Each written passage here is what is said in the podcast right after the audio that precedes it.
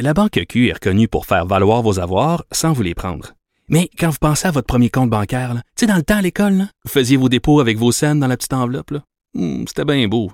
Mais avec le temps, ce vieux compte-là vous a coûté des milliers de dollars en frais, puis vous ne faites pas une scène d'intérêt.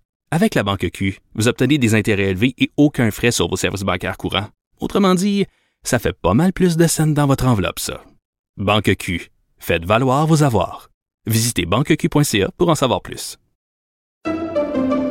Pendant que votre attention est centrée sur vos urgences du matin, vos réunions d'affaires du midi, votre retour à la maison ou votre emploi du soir, celle de Desjardins Entreprises est centrée sur plus de 400 000 entreprises à toute heure du jour. Grâce à notre connaissance des secteurs d'activité et à notre accompagnement spécialisé, nous aidons les entrepreneurs à relever chaque défi pour qu'ils puissent rester centrés sur ce qui compte, le développement de leur entreprise. Sophie Durocher.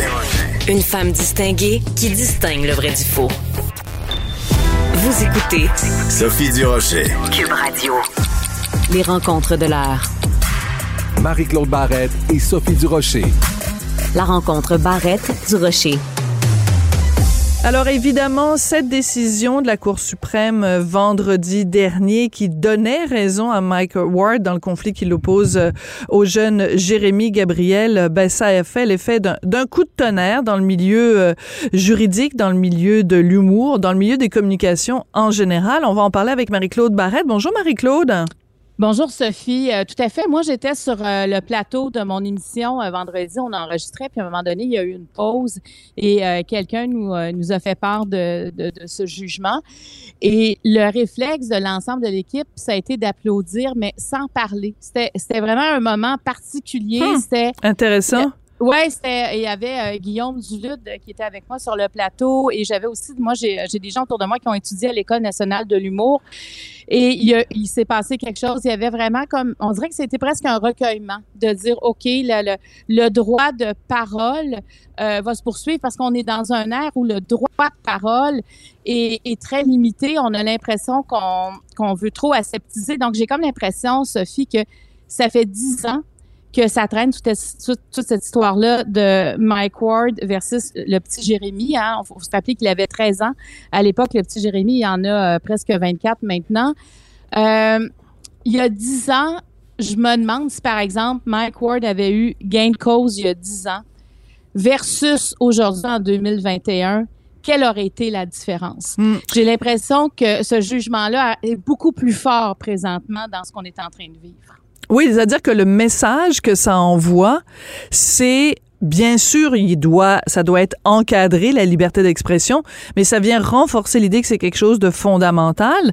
Et euh, je lisais euh, en fin de semaine euh, des, des, des, des, des moments, des paragraphes clés du jugement, et à un moment donné, les juges majoritaires euh, disent le droit de ne pas être offensé, ça n'existe pas en démocratie, ça ça peut pas exister. Donc c'est sûr qu'on aimerait ça, que les humoristes montent sur scène, fassent des blagues et que ça fasse jamais de la peine à quelqu'un, qu'il n'y ait jamais personne qui se sente attaqué par les blagues, mais c'est impossible, ça ça peut pas exister ce droit-là parce que sinon le risque qu'on l'encourt, c'est qu'il n'y a plus un humoriste qui va monter sur scène. Puis sais-tu quoi, Marie-Claude, même?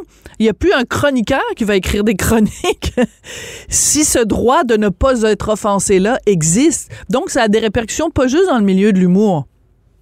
Ben, je dois t'avouer quand même que quand c'est arrivé, euh, quand euh, le, le, petit Jérémy s'est plaint la première fois quand il était accompagné de sa mère, euh, moi, j'étais pas vraiment du bord de Mike Ward. J'étais, euh, j'étais vraiment du bord de, mais comment on peut s'attaquer à un enfant, comment on peut s'attaquer à l'handicap d'un enfant, comment on peut parler de la mort d'un enfant? Moi, j'en étais là euh, à ce moment-là. J'étais pas du tout euh, au niveau, on dirait, de la liberté de parole. J'étais vraiment dans une autre émotion. Et au fil du temps, euh, plus que ce, plus que les recours de Mike Ward avançaient euh, pour faire reconnaître euh, qu'il avait en fait faire reconnaître que ce n'était pas pour offenser, mais c'était de l'humour dans un contexte précis. Euh, j'ai compris et j'ai compris aussi à quel point le droit de parole quand on est euh, sur une scène, quand on fait un spectacle, quand on a un public qui vient nous voir et on va se dire lui c'est de l'humour noir, peut-être Mhm. qu'on n'aime pas l'humour noir, si on l'aime pas, on va pas le voir, c'est pas puis lui-même il le dit, tu sais, venez pas me Oui, voir. oui, dans sa vidéo. Parce qu'il a, refusé les entrevues, mais il a fait une vidéo où il explique clairement je fais de l'humour bête et méchant. Donc, euh, c'est pas comme s'il se promenait dans les rues puis qu'il faisait un discours public. Il faut que tu payes pour aller voir ces spectacles. Donc, normalement, tu es censé un peu savoir quel genre d'humour il fait. Mais Et, et- et je pense que c'est pour ça qu'il dit, écoutez, je, je, je suis euh, soula- je suis pas heureux, mais plus soulagé euh, d'avoir gagné en Cour suprême. Hein, il s'est rendu dans, à la plus haute instance avec l'avocat Julius Gray. Mais j'aimais ce ton-là de dire je suis soulagé parce que dans le fond, tu sais, ce qu'il dit, c'est si j'avais perdu, c'est comme si j'avais fait perdre aussi les autres humoristes. Il y avait l'impression, tu sais, il y avait une pression sur les épaules de dire c'est pas vrai que je vais faire tout ça et finalement ensemble on va perdre quelque chose. Alors c'est important ce qu'il dit. Euh, c'est important aussi de, tu sais, j'en parlais tantôt du contexte dans lequel on arrive présentement avec quand on entend parler de cancel culture, quand on entend parler d'appropriation culturelle, c'était pas de cette, ça s'exprimait pas de cette façon-là il y a dix ans. Euh, alors des livres brûlés, Marie-Claude. Hey, si je- Ouais. si j'étais allée te voir il y a 10 ans, puis je t'avais dit, Marie-Claude, il y a des écoles en Ontario où on a décidé de retirer des Tintins, des Lucky Luke, des Astérix, puis on a décidé de les brûler parce qu'on considérait ces livres-là offensants. Tu m'aurais dit, Sophie, lâche la drogue. Ben oui, ben c'est sûr qu'on aurait dit, mais non, mais ça se peut pas, pas, pas ici, pas ici au Québec, au Canada. Tu sais, on n'aurait pas cru ça. Ouais. Et, et de faire enlever des mots pratiquement du dictionnaire, aussi des expressions qu'on a utilisées depuis toujours, qu'on a qu'on n'est plus censé de dire dans l'espace public parce que ça devient de l'appropriation culturelle, ça devient quelque chose qu'on n'a pas le droit de dire, on se fait attaquer. Euh, je trouve que euh, cette victoire-là qu'il a eue euh, vendredi, ce gain de cause qu'il a eu, prend tout son sens. Vraiment, puis pas juste pour les humoristes. Trouve que c'est comme si on, on se détachait un, un peu le bouton des pantalons. Tu sais, Il y, a- il y a quelque chose qui fait qu'on respire. Et je me souviens en 2016, euh, au Gala des Oliviers, quand Oui. tous les humoristes avaient mis un masque, ils étaient, étaient précurseurs avec leur masque et, et le X qui disait censure. Ça, ça avait été une image, moi, qui m'a rentré dedans. Puis je me disais, oh là là, où est-ce qu'on s'en va? Puis tu sais, j'aimerais entendre aujourd'hui Yvon Deschamps savoir ce qu'il pense de, de, de ce que la Cour suprême euh, a, a fait, euh, a donné comme jugement vendredi, parce que il est quand même un des... euh, un des pères de cette forme d'humour aussi. Il ne pourrait plus faire ses numéros aujourd'hui comme il les faisait Yvon Deschamps, mais il osait dire les choses, il osait nommer les choses. Il, il- écoute, il disait des choses hein, aujourd'hui, on ne pourrait pas croire là, en 2021. Alors, c'est quand même, je trouve, le père de, de cette génération-là de gens qui se servent de l'humour pour dénoncer, pour faire comprendre, pour faire évoluer aussi les choses et surtout d'être libre. On sent qu'un humoriste a besoin de cette liberté-là. Et en fait, euh, moi, en tout cas, c'est sûr que j'étais aussi soulagée. Donc, tu vois, il y a comme une part de moi qui s'est indignée dès le départ. Et plus que ça avançait, plus je me disais, oui, mais il y a, un- il y a le droit de s'exprimer, le droit de parole là-dedans.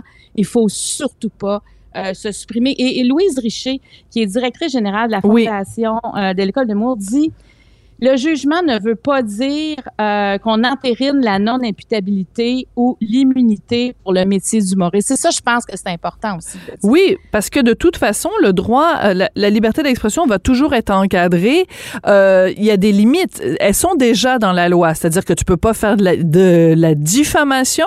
Et tu peux pas faire de l'incitation à la haine. En gros, c'est les deux grandes euh, restrictions à la liberté d'expression. Puis c'est pour ça que c'était problématique dès le départ la cause de Jérémy Gabriel parce qu'il s'est pas adressé aux tribunaux euh, réguliers, il s'est adressé à la commission des droits de la personne, donc qui sous la base de j'ai été discriminé parce que je suis handicapé. Et c'est pour ça que ça s'est rendu jusqu'à la Cour suprême. Et ce que la Cour suprême dit, c'est ce n'est pas un cas de discrimination. Euh, Jérémy Gabriel a fait l'objet d'une blague parce que c'est une personnalité publique, nonobstant le fait qu'il soit handicapé. Donc, la Cour suprême vient de mettre tout plein de, choses qui vont, qui vont faire jurisprudence, mais ça veut pas dire parce que moi il y a plein de gens qui m'écrivent parce que ça fait deux chroniques que j'écris là-dessus, de- plein de gens qui m'écrivent en disant ben c'est ça madame Durocher là maintenant vous voulez que les humoristes puissent dire ce qu'ils veulent. Ben non, le droit à à la liberté d'expression va continuer à être encadré, c'est juste qu'on dit dans ce cas-ci c'était pas de la discrimination, c'est tout. Oui, exactement. Exactement, mais, mais ça vient quand même brasser la cage. Le cas, en fait, ça brasse la cage. Ça a brassé la cage, le, cas de Mike Ward, parce que ça fait des années qu'on le voit aller euh, de, de d'instance en instance. Il était à la dernière instance et c'est sûr que pour lui, écoute, c'est tout un soulagement. Et je veux souligner quand même que le, Jérémy a, pris la parole. Oui, il était extraordinaire. Écoute, c'est un jeune garçon. Euh, je l'ai trouvé digne, je l'ai trouvé fort, je l'ai trouvé, euh, sais, comme à la vraiment quelqu'un qui était à la, à la hauteur de ce qui se passait. Tu sais, on sentait sa fébrilité, mais il a, il a quand même fait face aux médias, il a fait face à la musique. Alors moi, je lui lève mon chapeau à ce jeune parce qu'il est remarquable et je pense qu'à travers tout ça, on retient sa force. Et euh, je ne le vois pas comme un perdant, Jérémy Gabriel, aujourd'hui. Moi, je le vois comme quelqu'un d'extrêmement fort. Ce qui est gagnant aujourd'hui, c'est la liberté d'expression. Et je pense que c'est fondamental en 2021. Euh, ce jugement-là vient peut-être vient peut-être nous éloigner justement de la cancel culture, peut-être se se questionner par rapport à ça. Je trouve que c'est ce que ça fait et, et l'appropriation et tout ce qu'on entend d'appropriation culturelle. Écoute, il y a des stations de radio des fois que j'écoute au Québec et je n'en peux plus de ces questions sur oui, mais tu peux pas jouer tel rôle parce que ça c'est de l'appropriation culturelle. Ah oui sais, alors que le métier de, d'acteur ou peu importe, c'est ça. que de l'appropriation culturelle. Fait qu'à un moment donné, il faut mettre les barres saisies, puis les points saisis, les barres saisies par rapport à ça. Écoute, j'en ai une bonne pour toi. En fin de semaine, ben, je sais pas si tu écoutes euh, la série euh, The Morning Show avec euh, Reese Witherspoon et Jennifer Aniston. Et là, dans la deuxième saison, il y a un personnage d'une journaliste lesbienne et elle est jouée par Julie Margulies. Et euh, ben, elle, elle n'est pas lesbienne dans la vie, elle est mariée, pas à des enfants, elle est hétéro. Et là, elle s'est fait reprocher par euh, des militants euh, LGBT de, de, jouer ce rôle-là en disant ben on, on, aurait dû donner le rôle à quelqu'un qui est homosexuel puis la réponse de madame Margilès a été de dire ben parce que c'est ça être comédien je suis pas ben, médecin puis je joue un médecin. Je suis pas avocate, je joue un avocat. C'est la base d'être comédien. Lâchez-moi que je suis pas. Mais cette question-là a été posée à Magali Lépine Blondeau pour sa nouvelle série qui est sur Tout TV oui. parce qu'elle joue son père et une animatrice à la radio lui a demandé, lui a dit est-ce qu'elle sent, est-ce qu'elle a l'impression de faire de l'appropriation culturelle? Et elle lui a, Magali a très bien répondu en disant, écoute, parce que mon métier, c'est ça. Ce n'est que de l'appropriation culturelle. Et moi, j'ai salué Magali, je lui ai répondu, parce que je me dis, là, ça va faire. Et même aux États-Unis, on a, on a posé cette question-là à un acteur. Malheureusement, là, je m'en souviens plus du nom de l'acteur. Et c'est tout ce qu'il a répondu. Il a dit, mais qu'est-ce que vous en savez?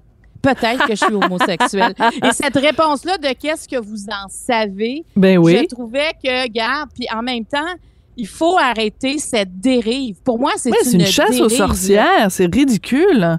Mais tu as tout à fait raison. Ah, ben, je suis contente que tu me racontes cette anecdote-là à propos de, de Magali, parce que je ne l'avais pas entendue.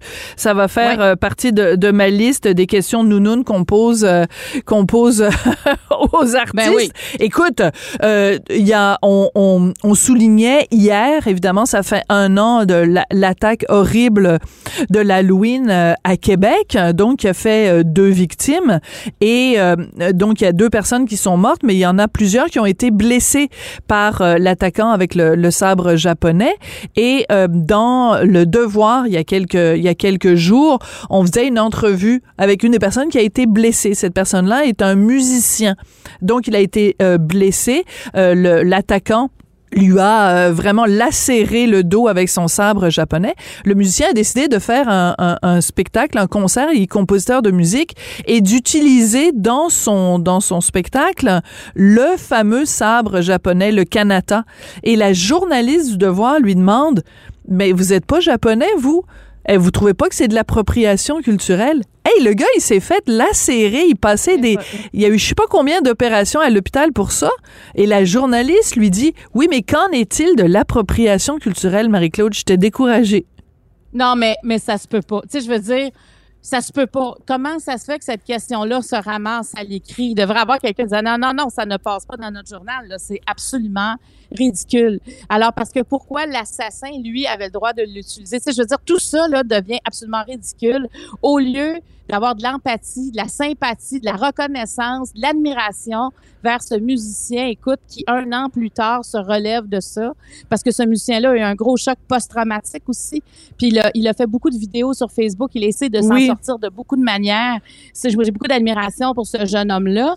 Et non, non, mais, mais on ne on ne peut pas endurer ce genre de questions-là. Puis si on se fait poser ça en entrevue, on ne peut pas accepter de répondre à ça avec politesse parce que ça manque de pertinence, ça manque de jugement. Et dans quel monde ces gens-là vivent, Sophie? Mais dans quel monde ils vivent? C'est, c'est à quel moment la dérive est arrivée? À quel moment on a, on a, on a mis ce mot-là dans nos bouches, appropriation culturelle, puis on lui donne un sens? Si on veut apprendre à vivre ensemble, ben c'est bien en passant par l'appropriation culturelle. Ben C'est de cette façon-là. Toute Et notre en nourriture, c'est ça. Tout ce Ben, qu'on ce qu'on mange, c'est ça. Nos- nos- la façon Ben dont on s'habille, la façon dont on vit. Je veux dire, euh, tout tout ce qui fait justement le vivre ensemble. Je regarde une société comme comme le Québec là, je veux dire ce n'est que ça le mélange des cultures. L'histoire de la musique, ça n'est que ça. C'est complètement euh, délirant. Ben écoute, euh, on a fait un beau tour d'horizon. T'avais un deuxième sujet, on va garder ça pour On demain. garde ça pour ben oui. Ah, puis c'est trop intéressant. Ah, ben, Merci. bonne, bonne journée. Bye Merci, bye. à demain Marie-Claude. À demain.